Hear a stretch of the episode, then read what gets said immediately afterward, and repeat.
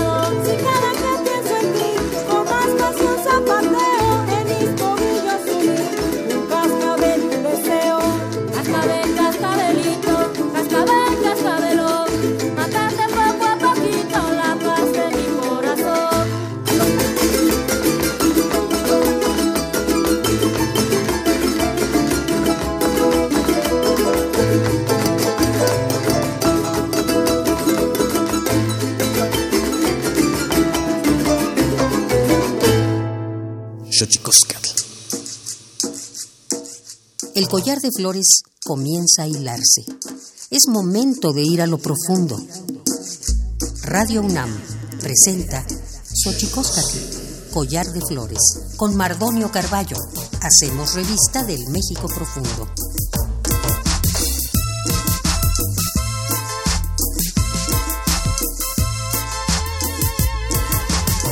Keristoken tatamen guananamen y yolpaki pampanican tihuelen timocaquin pagni huescatepos lachtoli radio una mitocan xochicoscan litocan guanan y yolpaki pampatipehualtian ni tlen tlamia ni xuitl eh, tipehualticen se yancuic xuitl yaca nama ti Nochi, Totequipagni, Xochicoscatlola. ¿Cómo están, señoras, señores? Un gusto estar con ustedes aquí, terminando lo que será el año 2018 y lo que promete ser el año venidero 2019, una, eh, un momento histórico de nuestro país. Y bueno, estamos muy contentos de recibirles aquí. Esto es Xochicoscat. Vamos, vamos a nuestra cápsula de eh, efeméride que da cuenta de lo bien que lo hacemos, pero lo mal que lo hemos hecho también. Xochicoscatl. Tonalamatl o la ignota efeméride.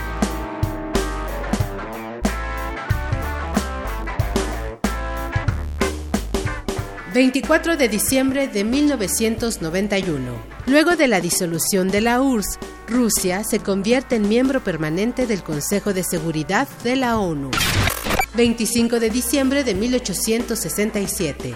Benito Juárez asume la presidencia de México y restaura la República Federal laica. 26 de diciembre de 2010, Día Internacional contra el Uso Indiscriminado de Agroquímicos, para que la población mundial reflexione sobre la grave crisis ambiental generada por el uso de plaguicidas en la agricultura. 27 de diciembre de 1822, nace Luis Pasteur, científico creador de la bacteriología, la sueroterapia moderna y la vacuna contra la rabia.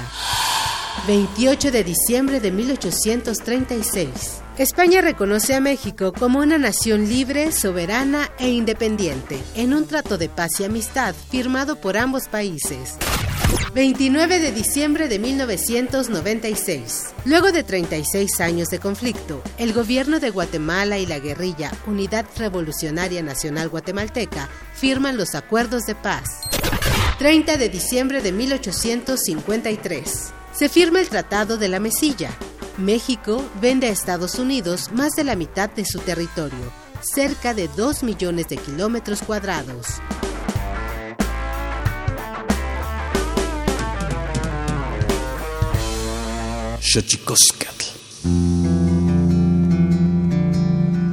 La Comisión Nacional de los Derechos Humanos presenta Sanili o la conversa.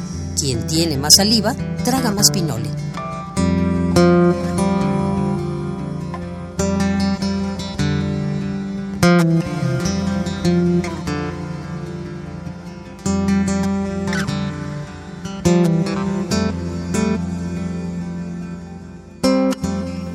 Bueno, es, es tiempo de agradecer 24 de diciembre según la religión eh, cristiana o la religión varias religiones que coinciden en que es eh, una época en la cual eh, se festeja la armonía, el amor, se invoca la paz y bueno, nosotros no somos la excepción. También en este espacio lo conminamos a hacer votos porque tengamos la posibilidad de coexistir, de cohabitar en un mundo mejor. Bueno, ha sido ha sido un tiempo importante el que hemos estado eh, en esta señal radiofónica 96.1 Radio UNAM.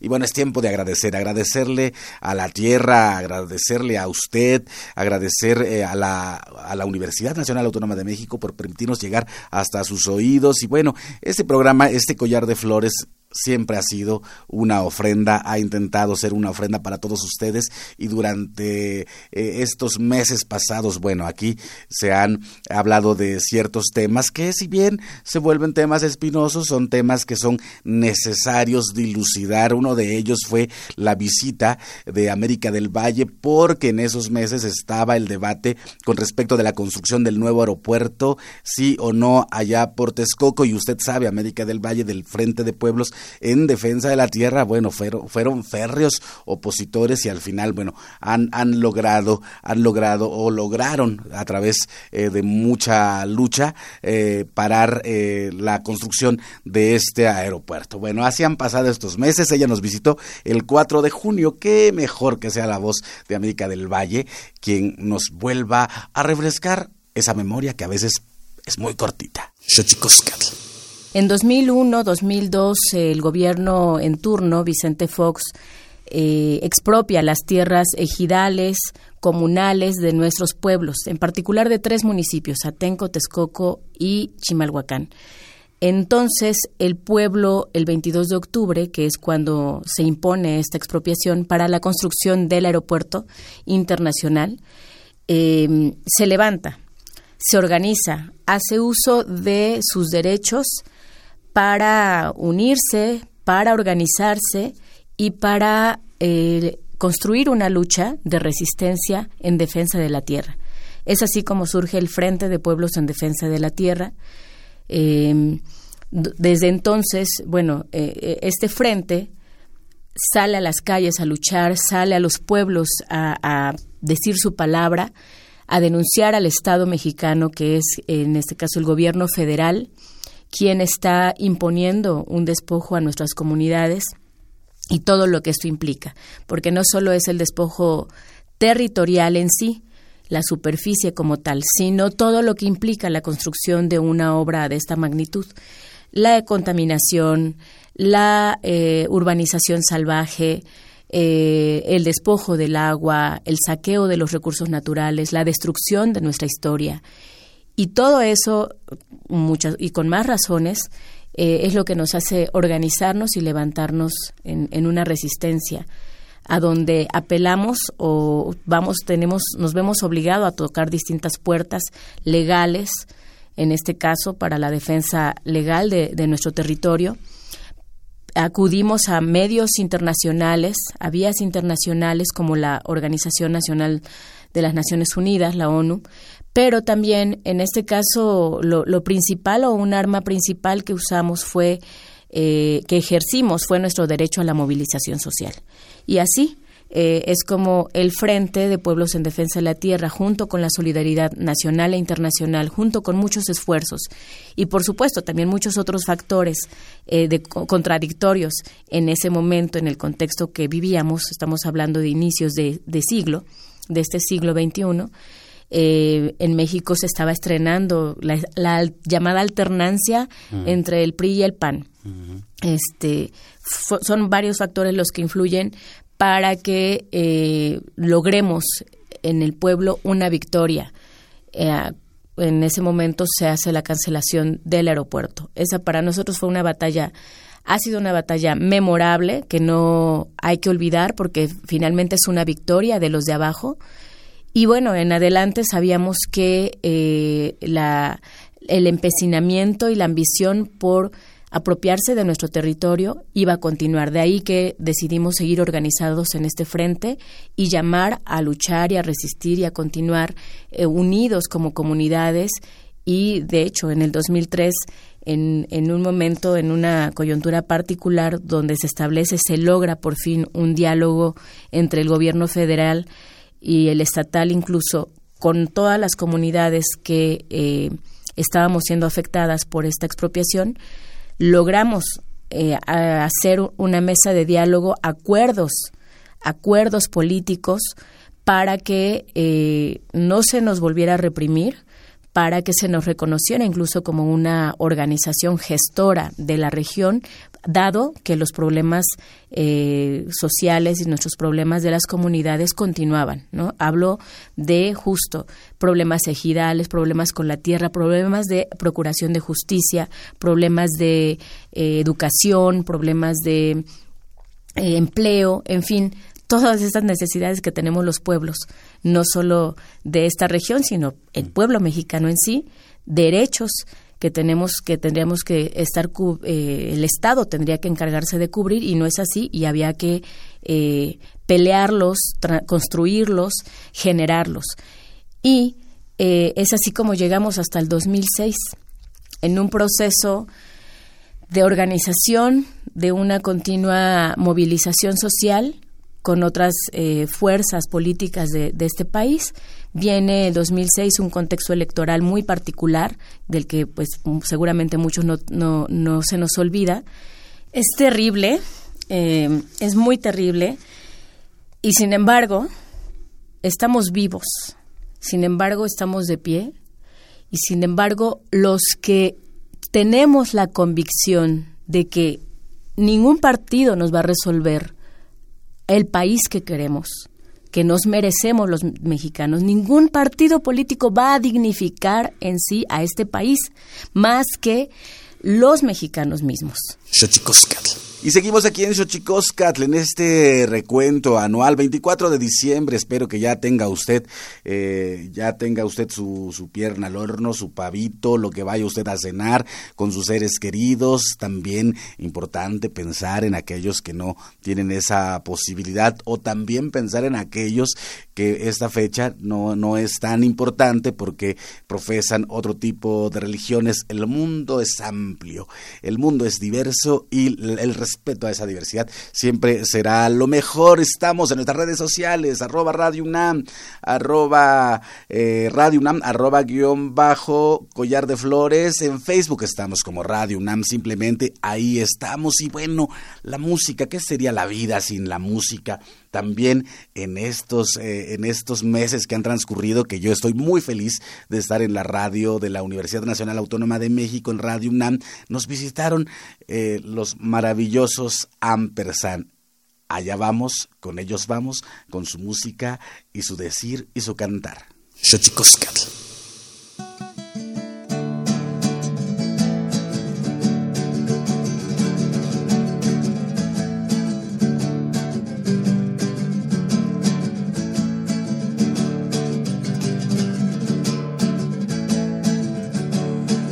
Pitayas que venden en el mercado, las pitayas que venden en el mercado, no me saben al beso que tú me has dado, no me saben al beso que tú me has dado.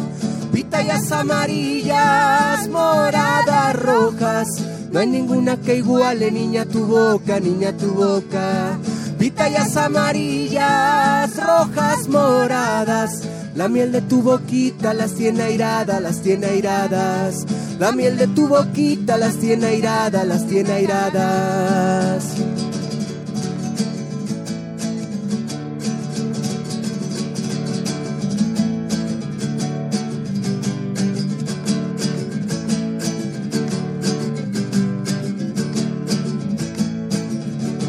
Una escalera grande y otra chiquita.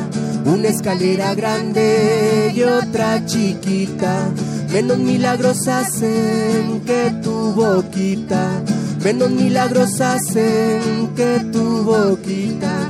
Miro tus ojos, niña, lo que me quieren. Resguárdenlo tus labios si así prefieren, si así prefieren.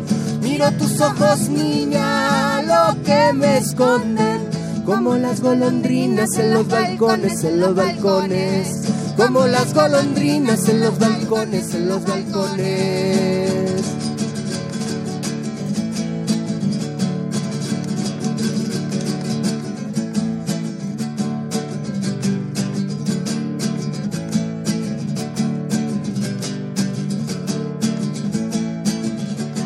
Con esos ojos, niña, para que vos con esos ojos, niña, para que vos no merezco yo tanto, gracias a Dios. No merezco yo tanto, gracias a Dios. Pitayas amarillas, moradas, rojas. No hay ninguna que iguale, niña, tu boca, niña, tu boca. Pitayas amarillas, rojas, moradas la miel de tu boquita las tiene airadas, las tiene airadas. La miel de tu boquita las tiene airadas, las tiene airadas.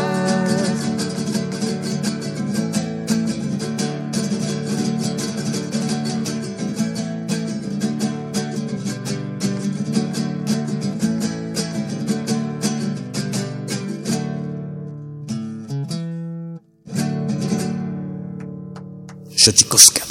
Seguimos aquí en Xochicóscar, fíjese, 24 de diciembre y uno hablando de cosas muy fuertes, muy dolorosas, pero que son necesario, necesario hablar en, un México como este. Bueno, tuvimos un evento terrible con respecto eh, de, los sismos y nosotros también tuvimos que dar cuenta de ello, hablar de los sismos de 1985 y del 2017. Oaxaca, recuerde usted que fue uno de los estados más afectados, eso sin olvidar eh, Morelos, Puebla y bueno, la Ciudad de México.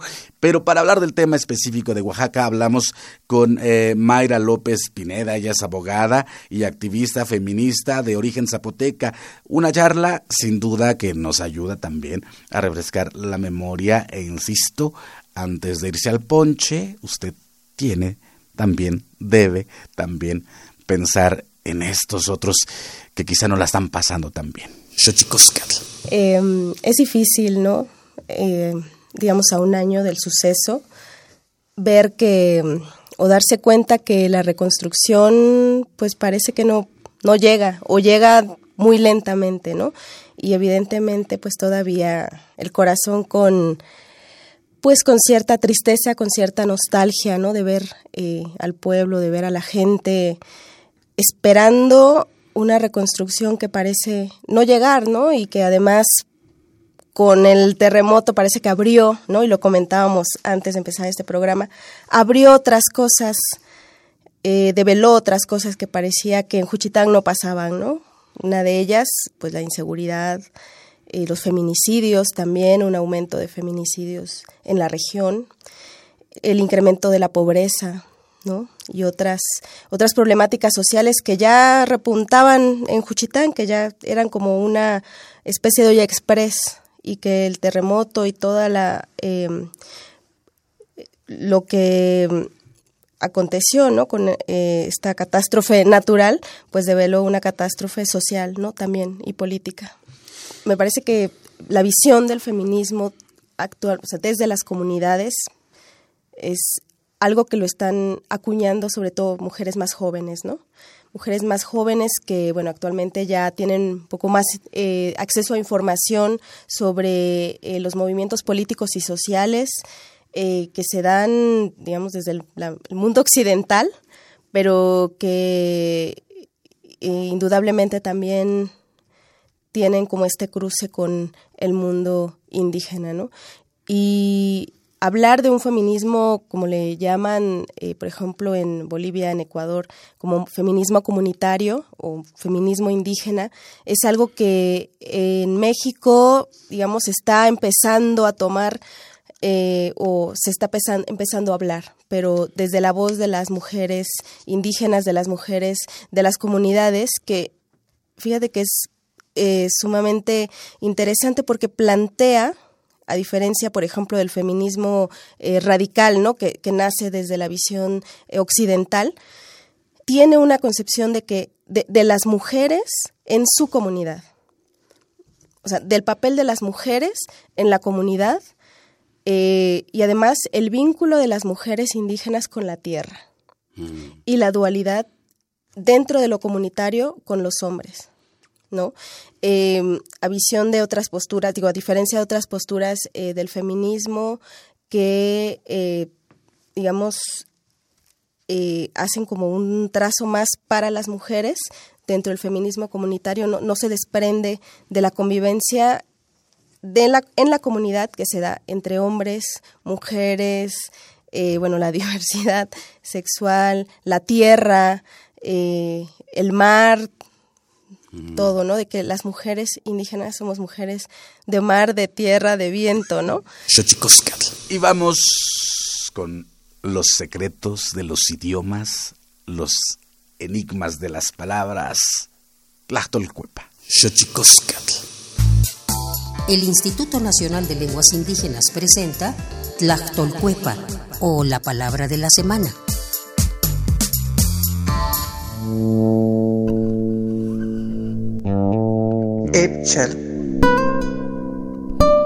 Esta es una expresión de origen tenec que se utiliza en algunas regiones de San Luis Potosí.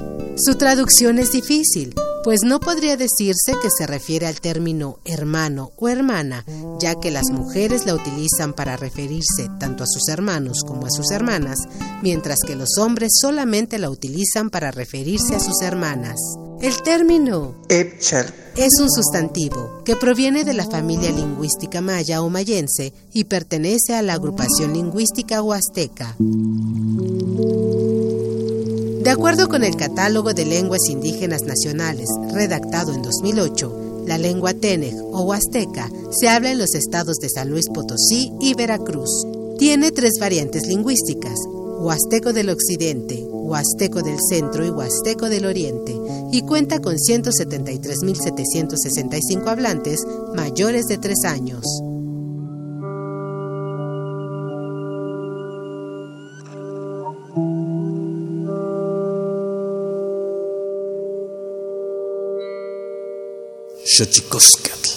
Pluriversos PUIC, un mundo culturalmente diverso. Espacio en colaboración con el Programa Universitario de Estudios de la Diversidad Cultural y la Interculturalidad.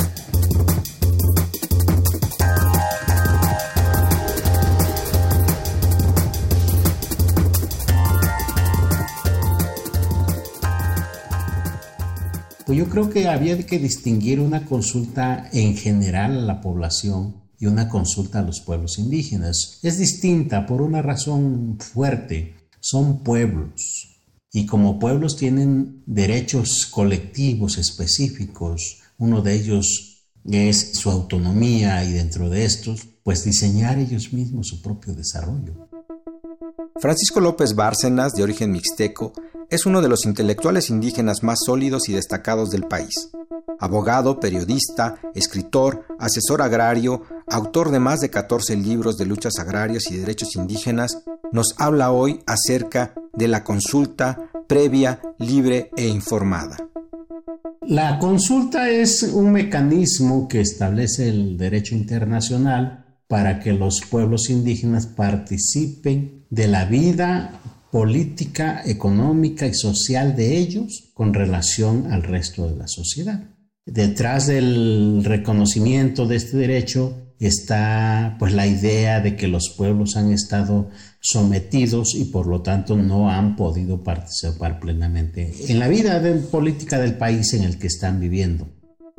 La consulta a los pueblos indígenas es un derecho establecido en la legislación internacional que la autoridad mexicana está obligada a respetar en sus tres órdenes de gobierno y en sus tres poderes.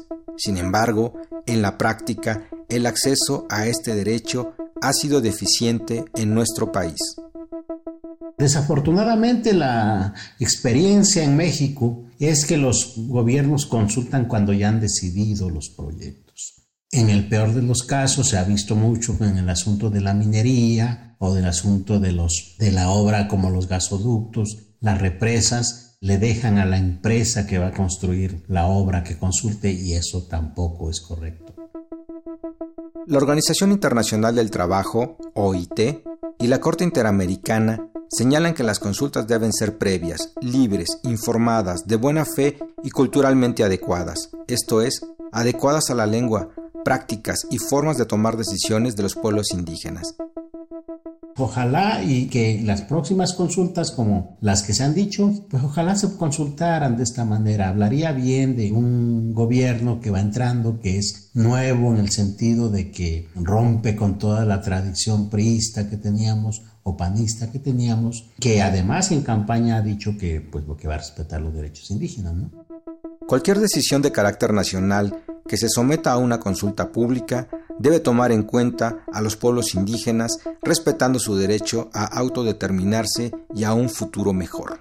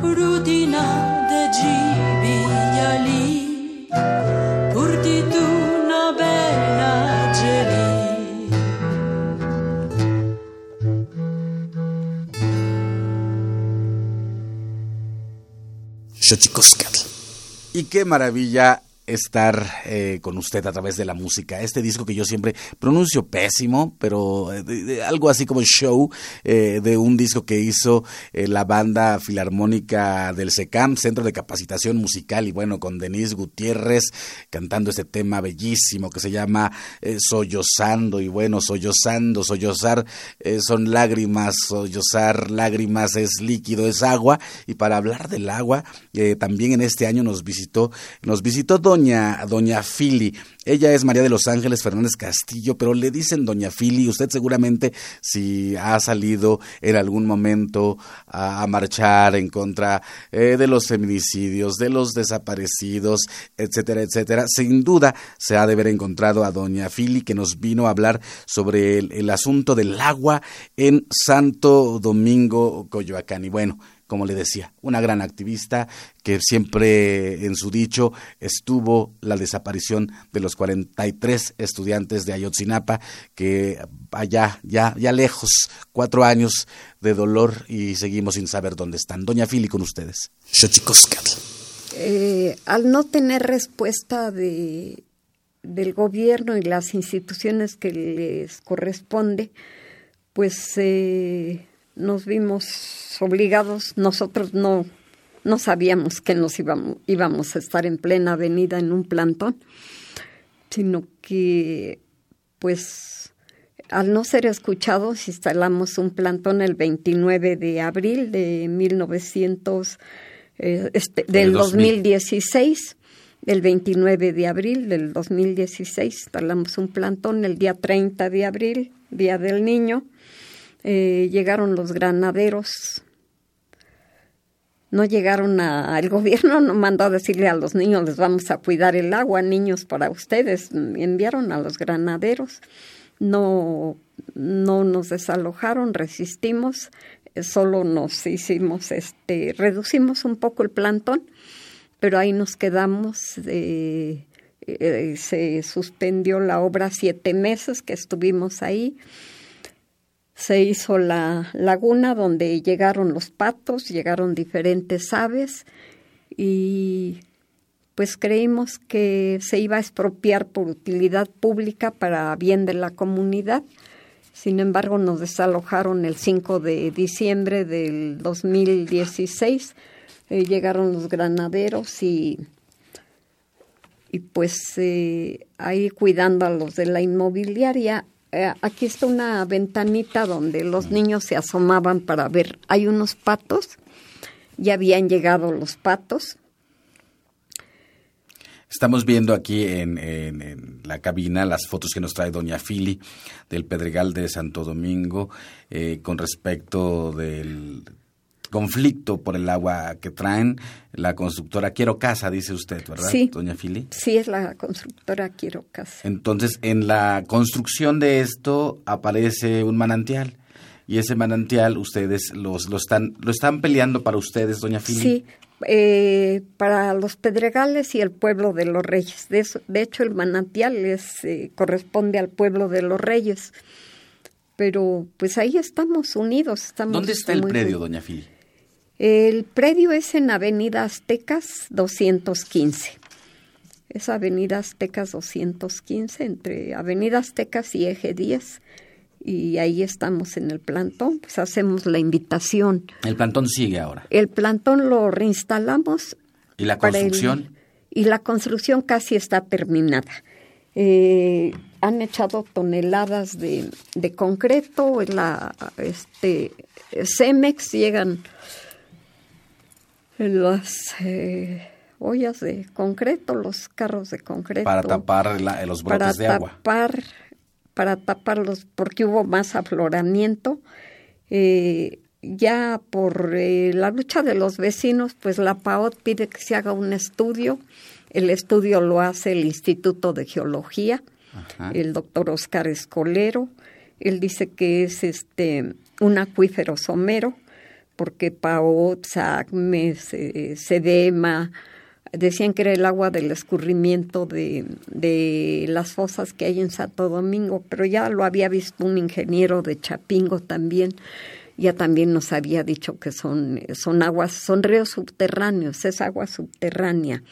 El estudio que se hizo en geología ahí recalca que es este inaceptable que el agua de ese acuífero somero se vaya al drenaje.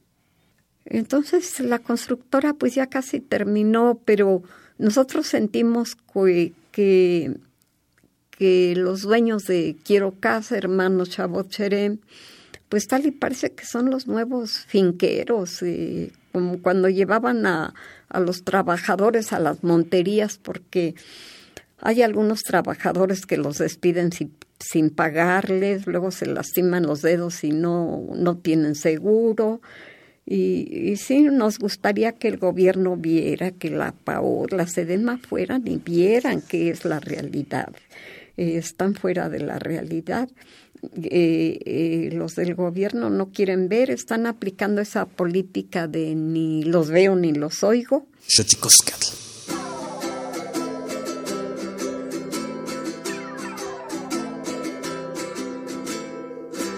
Cuando la vida llega de noche, cuando ya la cocina cerró, solo los niños duermen. Solo los grillos pueden cantar sin voz. Somos de estrellas, polvo, un derroche. Somos lo mismo que éramos hoy. Espero me perdone que tenga que entregarle mi corazón yo lo sé, yo lo sé, que no le es tan atractivo mi amor, que usted me ve como un amigo y lloraré, yo sé que lloraré.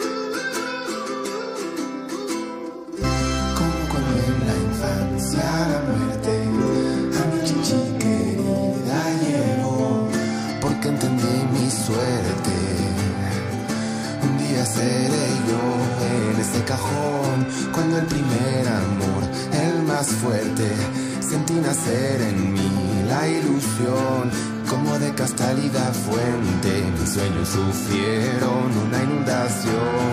¿Y esto que es? Es un afán desierto, es una flor del viento, lisonja de los muertos. ¿Esto que es?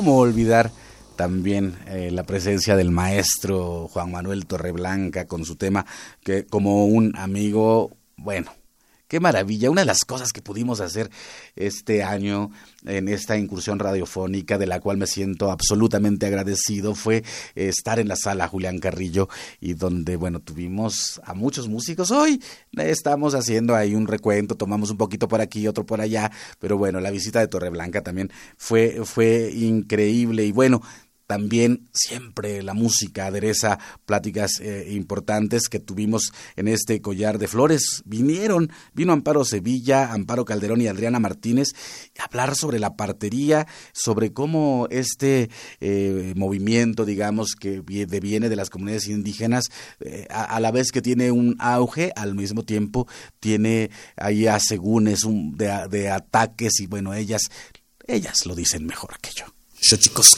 Yo creo que la comunidad y la cuestión colectiva, que es lo que hacían y, y, se sigue haciendo en algunas comunidades, es la atención precisamente no solamente de, de esa mujer que va a parir, ¿no? sino era precisamente el cuidado de la familia y el cuidado de la comunidad de esa manera, ¿no? amorosa. Este, eh, se se cree que, que porque no, no se tiene estudios o no se tiene ciertas cuestiones de, de aprendizaje institucional, no se, ha, no, no se tiene conocimiento, ¿no? Nuestros pueblos han sido y han hecho todo lo necesario para que sigan existiendo. Estamos hablando no solamente de la partería, sino de la medicina tradicional, estamos hablando de los territorios, de la cultura, de la lengua, del idioma, que yo le diría idioma, Este, todo esto ha sido parte y la partería, la partera es una parte fundamental. Bien dijo usted, eh, la partera no solamente cuida el parto, el embarazo, o sea, cuida desde que la, la niña empieza con su primera menarca, eh, empieza con toda su, su actividad de, de adolescente, la, después la reproductiva y después la menopausia, ¿no? O sea, toda esa, esa cuestión de, de acompañar a ese proceso es donde recae en la partera, ¿no? Y hoy en día se nos toma como que la partera solamente atiende el parto y hasta ahí queda, ¿no? Y la realidad es que no. La partera también eh, eh, acompaña a la muerte, ¿no? Hemos tenido que, bueno, en nuestro caso no hemos eh, pasado por esa situación de recibir la muerte, pero sí eh, hemos estado presentes en algunos con algunas compañeras parteras en que han tenido que recibir la muerte, ¿no? Y también acompañamos esa pérdida para la familia y para el pueblo, ¿no? O sea, no es no es nada desligado. Cuando perdemos la identidad, cuando perdemos la cultura, cuando perdemos eso tan esencial, entonces tendemos a ser como individual, ¿no? Esta es mi familia, esta es mi casa, esta es mi mujer, este es mi hijo, mm. de esa manera. Pero cuando sabemos que todo el trabajo que desarrolla la comunidad es para beneficio de esa familia y por lo tanto esa familia también debe estar vinculada, pues entonces es el trabajo diferente, ¿no? La partera es un ente moral, o sea, dentro de la comunidad es una mujer que, este, que llegan y piden consejo, ¿no? La, la nueva pareja y aún así sigue también encaminando a, ese matrimonio que va a iniciar y que ya está ¿no? en proceso o que ya lleva muchos años, la partera es una, una consejera. ¿no? Esa es también otra parte. Y también es líder de su comunidad. La partera también eh, eh, defiende sus territorios, su autonomía, defiende su cultura. Entonces, este, pues el trabajo de la partera, podríamos decir que nada más es ver parir, pero la realidad es que lleva algo más profundo, más como de esencia, ¿no? Y entonces empezamos con problemas desde hace muchos años, ¿no? Desde, desde la invasión, ¿no? El estar quitando todos esos conocimientos. Por desgracia, eh, vemos que se está dando una imposición de un modelo hospitalario, de la lógica de la medicina alópata sobre otros sistemas médicos que existen en México que pertenecen a los pueblos originarios. Entonces, la forma en la que se da es imponiendo que este proceso, que como acabamos de escuchar en voz de Amparo, eh, mi tocallita, eh, este proceso que se da de una manera humanizada y comunitaria, de pronto se saca de esa concepción del buen nacer y el bien morir a una idea de que e, es un proceso que tiene que estar en manos de la salud porque se concibe como enfermedad. Y entonces se eh, diagnostica a la mujer como enferma, se le medica, generalmente hay todo un proceso de medicación que se ha visto que en muchos de los casos es innecesaria y que además la medicina tradicional, que en casos que se requiera que cuando se aplica no tiene efectos secundarios, eh, tenemos en resumidas cuentas la imposición de un sistema médico hospitalario que está desplazando tremendamente desde hace más de tres décadas a estos conocimientos ancestrales. ¿Cómo se da? Pues se da a través de una contradicción muy notable entre lo que estipula la Constitución mexicana mediante el artículo segundo que reconoce el carácter pluricultural de la nación y por lo tanto reconoce la diversidad de culturas que hay en el país y también hay una ley eh, de General de Salud que reconoce a la medicina tradicional y a la partería tradicional.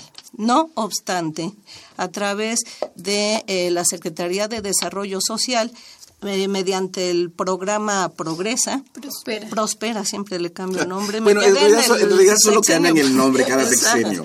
Este, condiciona el otorgamiento de este programa a las mujeres que no se atienden en hospitales. Si saben que se atienden con parteras, les retiran el programa. Y también sancionan a las parteras. Esto ha afectado seriamente la práctica. Siempre es bueno acercarse a las páginas de un libro, ojearlo, ahora que todo se lee a través eh, de instrumentos tecnológicos que si bien son una maravilla, nos quita esta cosa de, de oler el papel, oler la tinta. Vamos a nuestra sección, más libros al rostro o lo que es lo mismo, más amoch, menos face.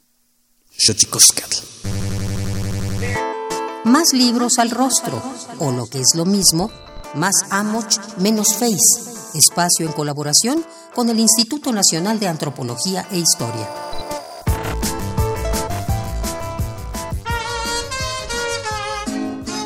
En México y particularmente en Jalisco, no existe un conjunto musical más popular que el mariachi.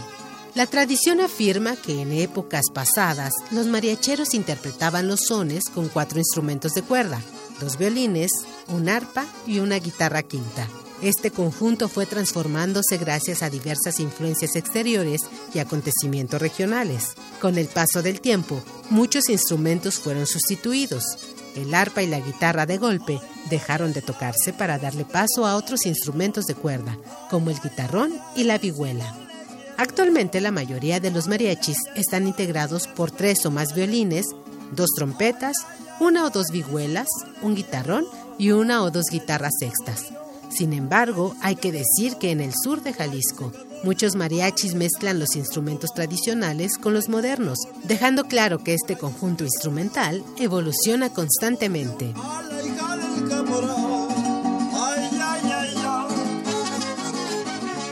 A pesar de su popularidad y de su vasto repertorio, el son del mariachi ha ido desapareciendo poco a poco. La antología El son del sur de Jalisco pretende dar a conocer la rica e importante tradición musical de esta región, pero también los cambios que se han producido en la conformación del conjunto, en su repertorio y en la interpretación del mismo. Te invitamos a escuchar el primer volumen del disco El son del sur de Jalisco, de la colección Testimonio Musical de México. Encuéntralo en librerías Educal y tiendas y librerías del Instituto Nacional de Antropología e Historia.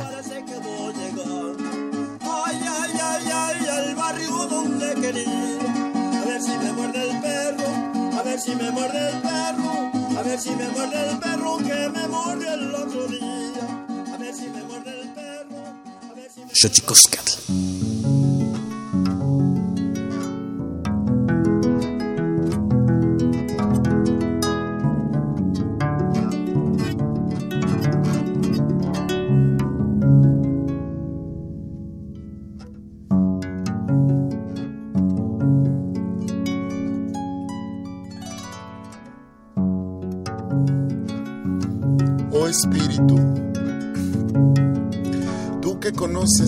de la vida,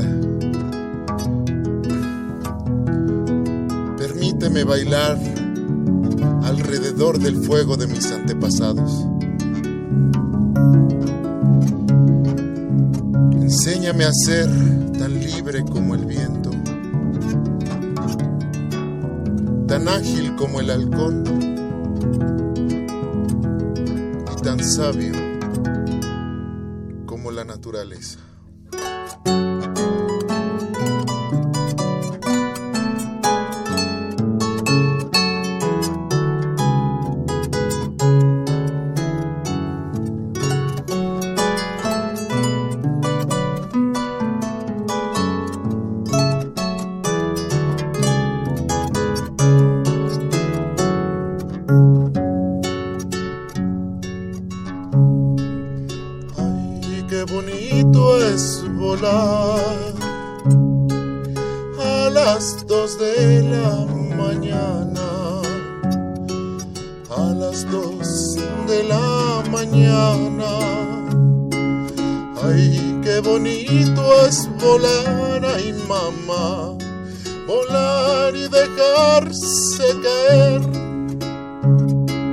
en los brazos de una dama y en los brazos de una dama.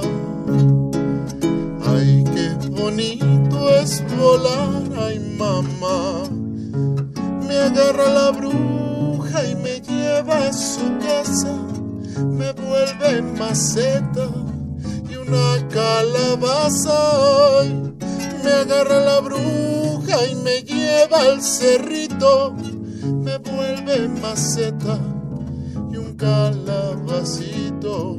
Ay, dígame y dígame y dígame usted cuántas criaturitas se ha chupado ayer.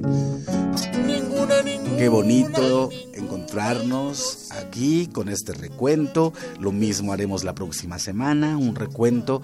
Eh, la memoria, insisto, me gusta mucho la palabra de la memoria y bueno, también me gusta mucho eh, el amor que se destila en estos días. Siempre hay que hacerlo más grande, siempre es posible amar más, siempre es posible ser más generoso. Recuerde, la generosidad es un músculo que se entrena. Así que, Tlaxcamati, miak, timomelaguampanchi, cuaitonati, chicago, macue,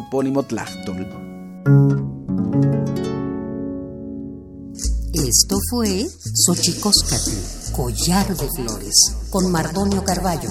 Hacemos revista del México Profundo. Una producción de Radio UNAM. Experiencia sonora.